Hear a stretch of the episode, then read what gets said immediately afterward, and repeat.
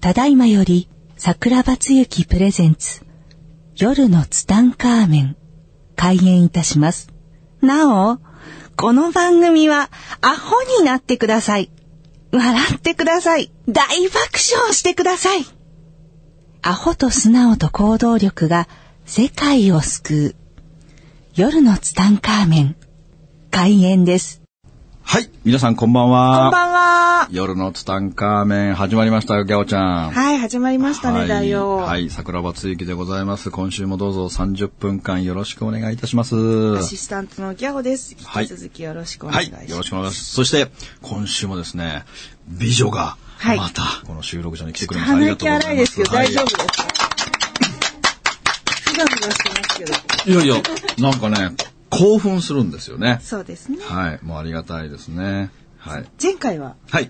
ハンちゃんのお話あ、がハンちゃんのお話すごでく。面白かったけれども、はい5分で終わらずに本題に入れなかった という、本当まですさねかの展開でですね、ギャオが5分で終わるっていうから話してもらったのに。そうですよね。そうです私よのせいじゃないと思いますが。もうなんで、あの、ね、あんな長くなっちゃったんですいかね。や、面白っかったですけた。ど、面白かったですか、今日はじゃあ、あの、本題の方の話。ね、本題って何ですかえっ、と、仕事の話。仕事の話しよでうとしてたんですすよかね。もともとね、はい。その、僕の暗黒期っていうのは本当長くて、暗黒期。うん。 24歳ぐらいの時の話って言ってました。そうですね。あの、もともとね、その前に喋った、あの、足立先輩の時、はいはいっ。ていうのは23歳ぐらいだったんですよ。足立先輩に会って人生観が変わったのが23歳。そうですね。で、そこからまあ、足立先輩にこう、スイッチをバチッと入れてもらってね、うんその、全く人生観変わって、で、まあ、新たにまた仕事を始めた時に、あの、もう自分も絶対サラリーマンは無理なんだってことに悟るんですよね。はい。で、悟ったので、もう自分でやるしかないんだって思ったんですよ。うん。で、その時に、当時、えー結構バブルの時だったので、はい。あの、週刊就職情報とか、ああいう、なんていうんですかね、あの、紙の媒体、毎週木曜日発売の、この、アルバイトじゃなくて、その、就職用の就職系のうん。本がたくさん出てたんですよね。お仕事がいっぱいあった時期ですねお仕事いっぱいありましたね。そして電話帳のように分厚かったんですね、当時ね。そうなんですね。そうなんですよ。すごい分厚かったんですよ。で、その中でそれを毎週毎週買うのが日課になっていて、で、自分には何が向いてるんだろうかって思いながらそれを、ページをめくるのが日課の毎日、毎日だったんですよねあー。まだ自分にできることを探してる状態。そうそうそうそう。で、そんな中でね、実はね、あるフランチャイズの募集に目が止まったんですよ。フランチャイズ。うんうんうんフランチャイズの募集に社長募集みたいな。あの、そう、自分でお店を持ちません店長さかんもっていう募集みね。たいなそう。で、開業資金1000万って書いてあったんですよ。で、そのね、キャッチコピーが秀逸だったんですよ。お願いします。あなたは月収100万もらってますかっていうキャッチコピーだったんですよ。で、僕即答しましたよ。もらってませんって。喋っちゃ っしゃた。週刊就職情報に向かっって喋っちゃった。もらってませんって言っちゃったんですよね。で、もうなんか、せん読んでるうちにね、洗脳されちゃって、自分はこれをやるって決めちゃったんですよ。でも1000万なんて大金ないですよ。僕その時ね、あのー一生懸命仕事をしてお金を貯めて、100万円ぐらいあったんですよ。て。安みので、はい貯めたお金。え、安曇野で貯めたお金じゃなくて、その戻後、ってきてからうもん、その後働いたんですよ頑張ねって。はい働いて、で、で、次の仕事は1年半ぐらい続いたんですよ。もう続いたんですけども、はいでも自分はサラリーマン無理だって決めたので、独立しようって決めた時にそのフランチャイズの募集が目に入って、で、開業資金1000万って書いてあったけども、自分1000万持ってなくても、開業資金に足りない方、ご相談に乗りますって書いてあったんですよ。はーん。これしかないと思って説明会行ったんですよ。うん。説明会に行ったら、もう洗脳されちゃったんですよ。まだ24歳でしょはい。だからね、わもうわからないですよ、社会のことが。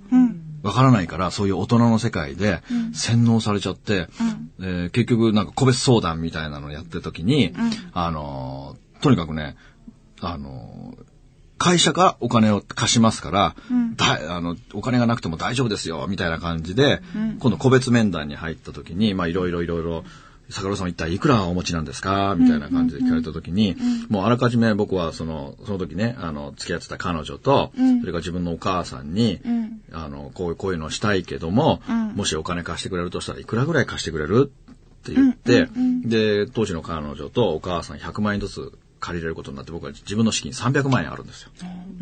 300万円あるから、それで、実は300万円ありますって言った時に、300万円ですかって驚くわけ、向こうが。まあ1000万って言っそう、ねでも足りない人はね、ごご相相談談受けたまりますだから、いいじゃないですか、300万でも。700万足りないけども、ん貸してもらえないんですかって言った時に、わ、かりました。じゃあこれはちょっと会社に持って帰って、んあの、ちょっと検討しますっていう話になったんですよ。で、なんかその対応を見た時にこれ無理だなと思ったんですよね。ああ、響かそんななかったかな。、やっぱちょっと自分の資金が少なすぎて無理なんだなと思って、じゃあもっと開業資金の少ないくて済む仕事を探そうと思って、また家に帰あそれはっそれで経て、験として、そうです、そうです。帰ってきたんです、うねで、大人の世界ってすごいなと思いながら、うんで、またペラペラめくりながら探してたんですよ。そうしたらその会社からね、電話かかってきたんですよ。あら、電話かかってきて、んあの、審査が降りましたって言うんですよ。あら、お金貸しますって言うんですよ。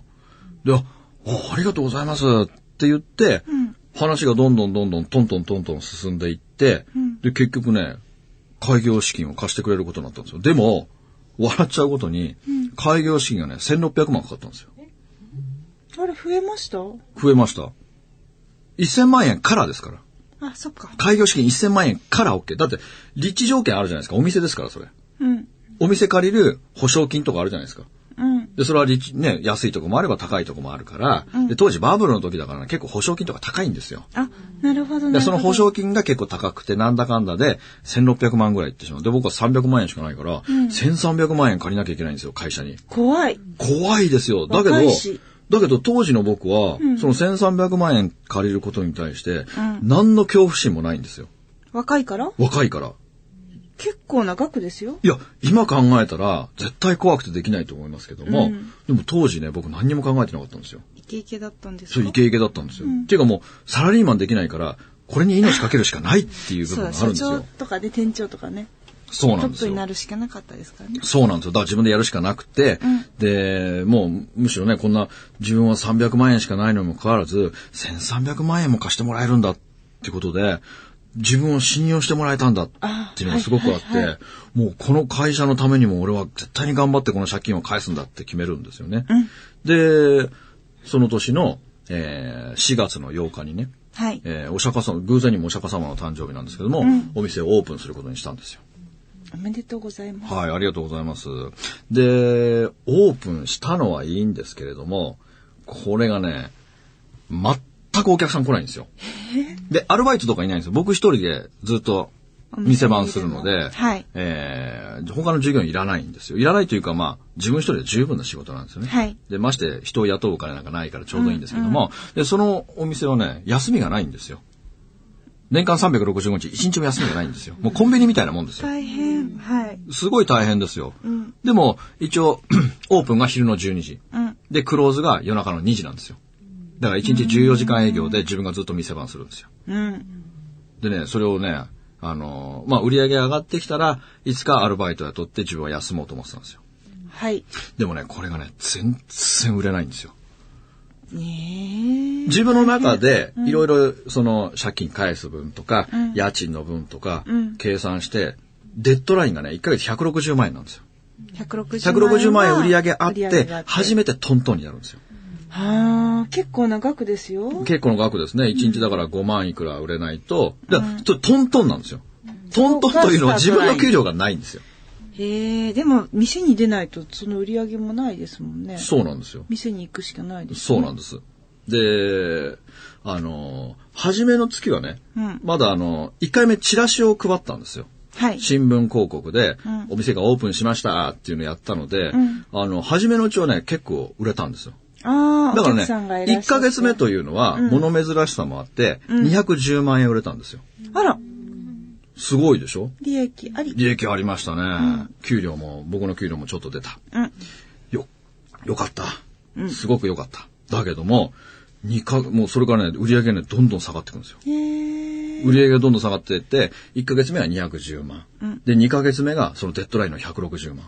2ヶ月目で2もうヶ来月ちゃ目っでたもんうですか50万落ちたんですよ。テトライン来ちゃった。あデッデッドライン来て160万円、で、その次の月が110万円ぐらいだったんですよ。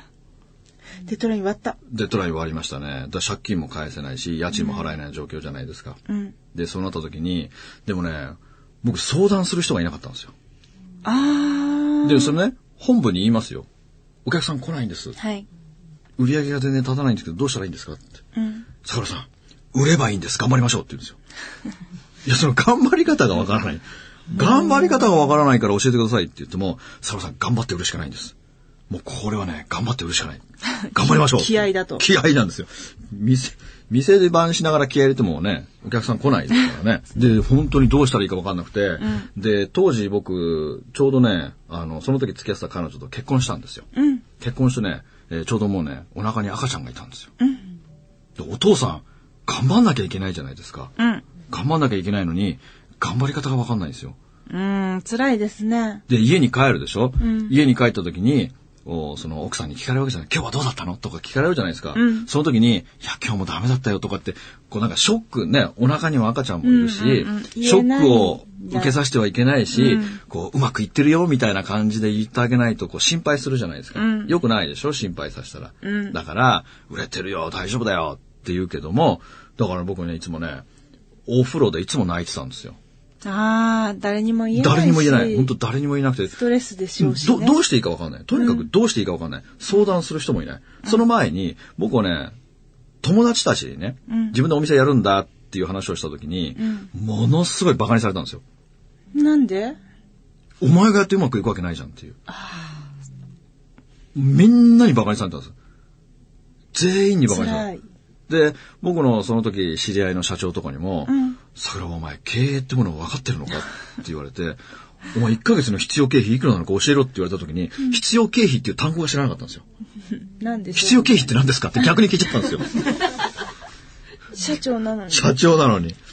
で、お前家賃は、必要経費っていうのはな、家賃、その水道光熱費、その他もろもろその全部かかる、何にもしなくても勝手に1ヶ月分出ていく金額はいくらなのか計算したことあるのかって言われて、ありません。お前それでどうやって経営するんだって言われてね、ものすごく馬鹿にされたんだ。じゃあ今でこそデッドラインが160万円って言ってましたけど、はい。走り出した頃はあんまわかん、いや、ちゃんとその社長に言われて、そっかそっか。その社長に、そのオープンする前ですから、それはうんうんその社長に相談した時に、うん。そう経営っていうのはっていうのを教えてもらって、うんうんうんああ、そういうふうに計算するんだって初めて知るわけですうよ。ん。だからその、一応自分の中で計算してみたとき、160万円っていうのはデッドラインだったんですよね。で、でも僕の中でね、なんでそんな楽天的にいられたか、1300万を借りて平気でいられたかっていう部分、もう一つ理由があってね、当時、佐川急便がうん。手取りで50万円もらえる時代だったんですよ。の、すごいですね。はい。僕は佐川のお兄さんに確認したんですよ。すいません、佐川急便って、今から僕が入ってもすぐに50万円もらえるんでしょうかって聞いたら、もらえますよって言われたんですよ。聞いたんですね。聞いたの、本当に聞いたんですよ。 聞いて、聞いてからゴーしたんですよ。なるほどということは、例えば借金1300万円背負った。うんけれども、ん佐川急便って50万円もらえるのであれば、自分の給料は20万円で30万円返済にすれば、年間大体390、360万になるんですよ。はい。 360万ってことは4年間あれば返済が終わるわけですよ。まだ24歳です。ちゃんと考えてたんです。考えました、その辺は。佐川急便という僕には保険があったんですよう。ん。だから、1300万円っていうお金も絶対返せるっていう自信があったんですよね。で、だからもうね、途中で売り上げがどんどん下がってどうしていいか分かんない時、何回も佐川急便に行こうっていう思いは常にあったんですよね。もうこれは無理だって。うん。だけど、なんで踏みとどまれたかっていうと、友達たちにバカにされたっていうのがあるんですよ。見返したい。そうです。見返したいっていうのがすごくありましたね。で、もしやめ、やっぱ俺ダメだったからやめたよって言った時に、だから言っただろって言われるのが見えるじゃないですか。嫌ですね。で結構ね、この成功者の中で、この結構その何クソっていうかね、うん。絶対に負けねえっていうのを結構そういうの聞きますよね。うん。うん。だから僕もね、本当絶対に、で、やめようかなって思った時に、やっぱ佐賀行っちゃおうかなっていう時に、んやっぱり、その人たちの顔が浮かぶんですよね。その馬鹿にした人たちのね。はいだから言っただろうって、もう絶対言いますからね。だからなんとかしたいなっていうのがあったけども、もういよいよ3ヶ月目になるとね、そんなこと言ってられなくなるんですよね。だから3ヶ月目くらいに入った時はね、もういつも店で泣くんですよ。うーん。もうね、ずーっと泣くんです。泣くことしかできないんですよ。でね、もうその 3, 3ヶ月目に入った頃からね、もう人間どうなるかっていうとね、最後ね、神頼みに入るんですよ。ああ。なんかね、もう突然、お客さん来ないんです、どうせもう。お客さんどうせ来ないから、結構ね、その地べたにね、そのななんその僕宗教入ってないから知らないけどさあのなんなんていうのその向こうのあの怖い人たちのいる国のなんかこうアラーの神に祈るみたいななんかひれ伏すやつあるじゃないですかなんかこう、うん、なんか礼拝の方法。あ礼拝のなんうかすごい方法あるじゃないですかなんかこうなんか立ったり座ったり。立ったり座ったりみたいな、こう、なんかこう、ね、ずっおでとしこつたりけみたいて、なのあなりますねんかもう、クロールする人みたいなのおお辞儀あるじゃないですか。 なあんな、あんな、あんな感じで、クロールはしない。クロール、あ、バタクフライか。ロールはしない。バタフライあー。はいはいはいはい。バタフライの人、はいはい。ね。バタフライの方はまだわかりますね。で最後、神頼みになりましたよ。あなんか見よう見まねでやってたんでもう、すかとにかくもう神様に頼むしかないと思ったんですよ。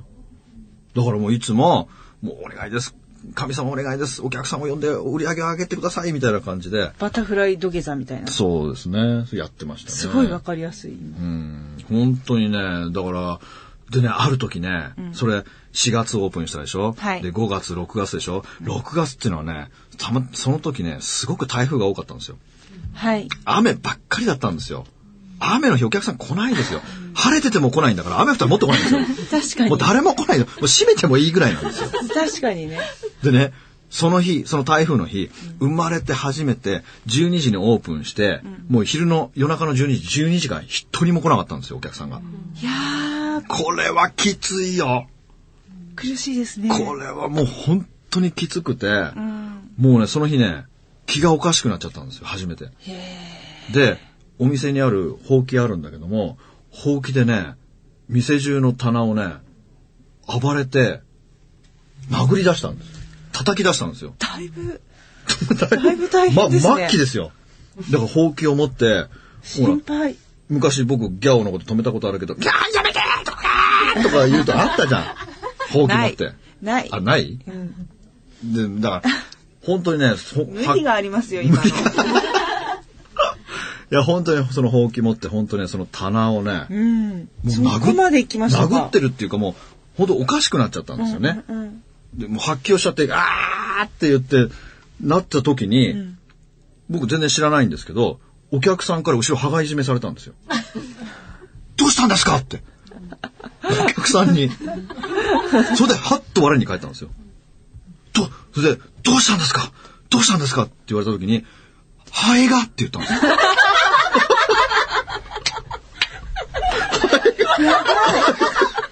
やばいです。末期ですね。末期ですよ。本出て当にきた。のがハエがだったんで すよ。ハエがいたんですって。その時、本当にそのお客さんに、大丈夫ですか別の意味で心配です別よの。意味で 別の意味で心配だよね。うん。すごく心配だよね。だってはい。突然さ、お店入ったらさ、暴れてる。店主がさ、ほうき持って暴れてんだよ。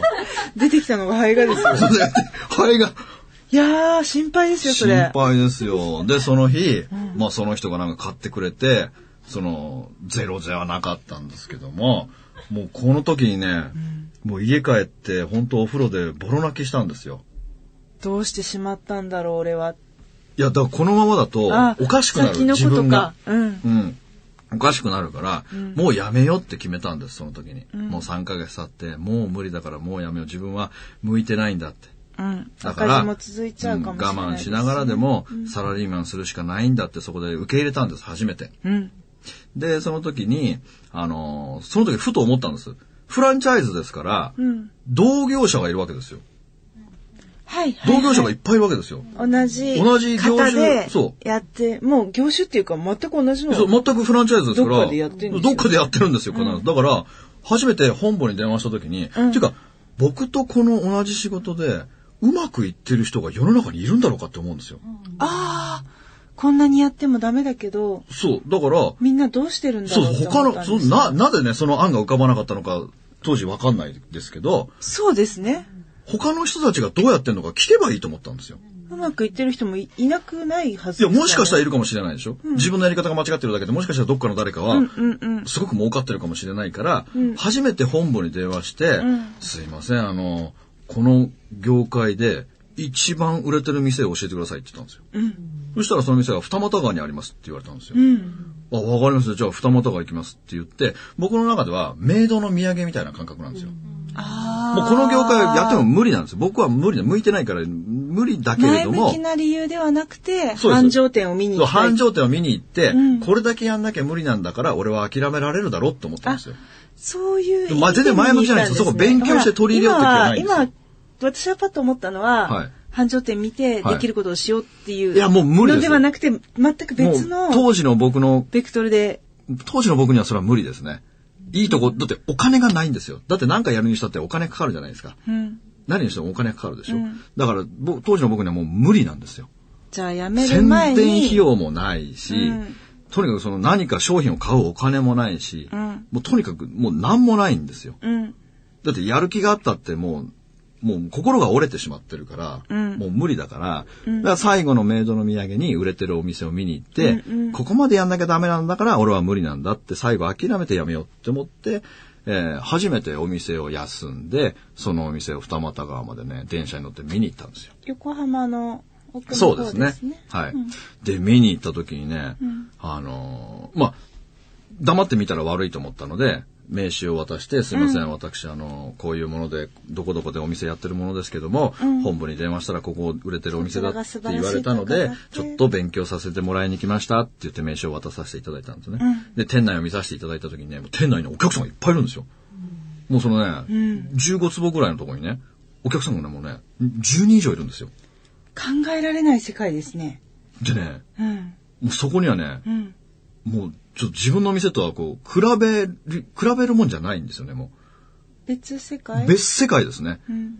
もう本当に別世界ですよ。もう全然違う、もう例えて言うならば、もうなんていうのかな。あの鈴広そう、川本の鈴 広と、川本の鈴広とジョジョ園ぐらい違うわけですよ。で、違う、その例えも違う。でもギャオが降ってきたんだよ。そうですね。ちょっとうん思い出したんで。あの、本当にね、本当レベルが違いすぎて戦いようがないというか、うん。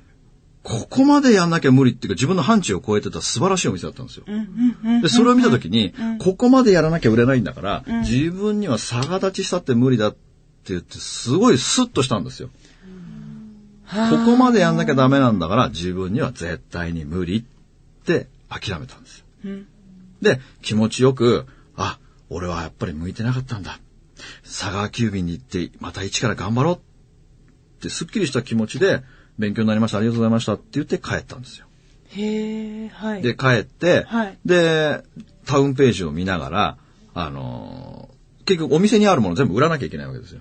今、仕入れている。そう、今仕入れ。入れてるものとか棚とか棚、看板とか、ああいうの売れるんですよ。はい。売れるので、あの、タウンページを開いて、そのなんか、こう、リサイクルショップみたいなのね、あそこに、あの、全部見積もりを取ってもらって、その中で一番高い人に売ろうって思ってたので、その、リサイクルショップみたいなね、お店にね、もう5、6件電話したんですよ。うん。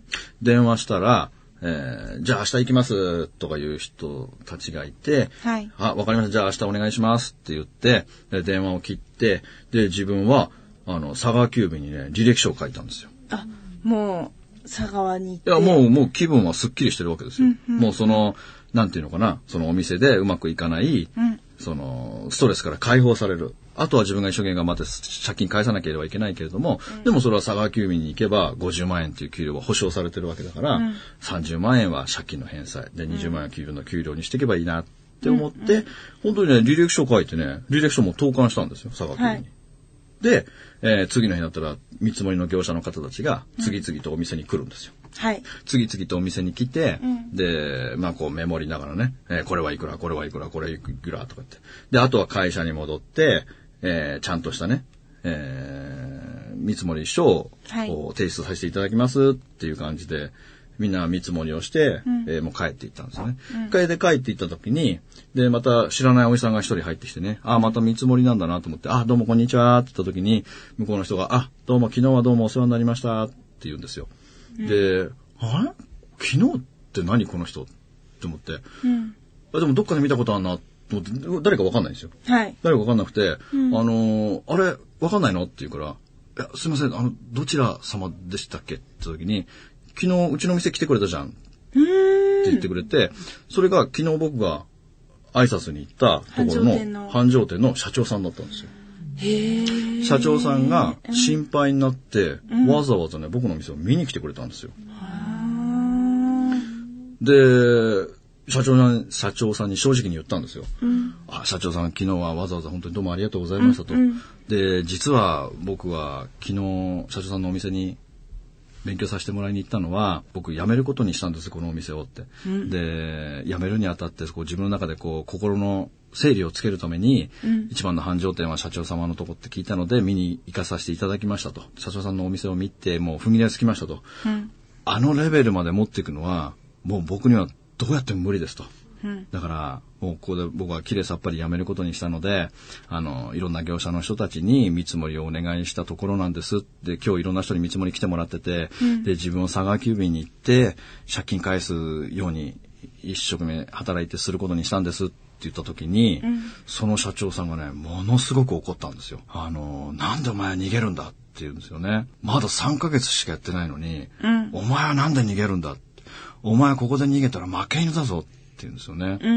で、負け犬って言われても頑張り方もわかんないし、お金もないし、どうやっていいかわかんないじゃないですか。はい。でも、とりあえず、あんまりにも怒ってるもんだから、こう、反論もできずに、はい、はいって聞いてたんですよね。 で、お前ここで逃げたら、お前の人生一生負け犬だよ。一生逃げることになるよ。はい。だからお前ここ絶対逃げちゃダメだって言うんですよ。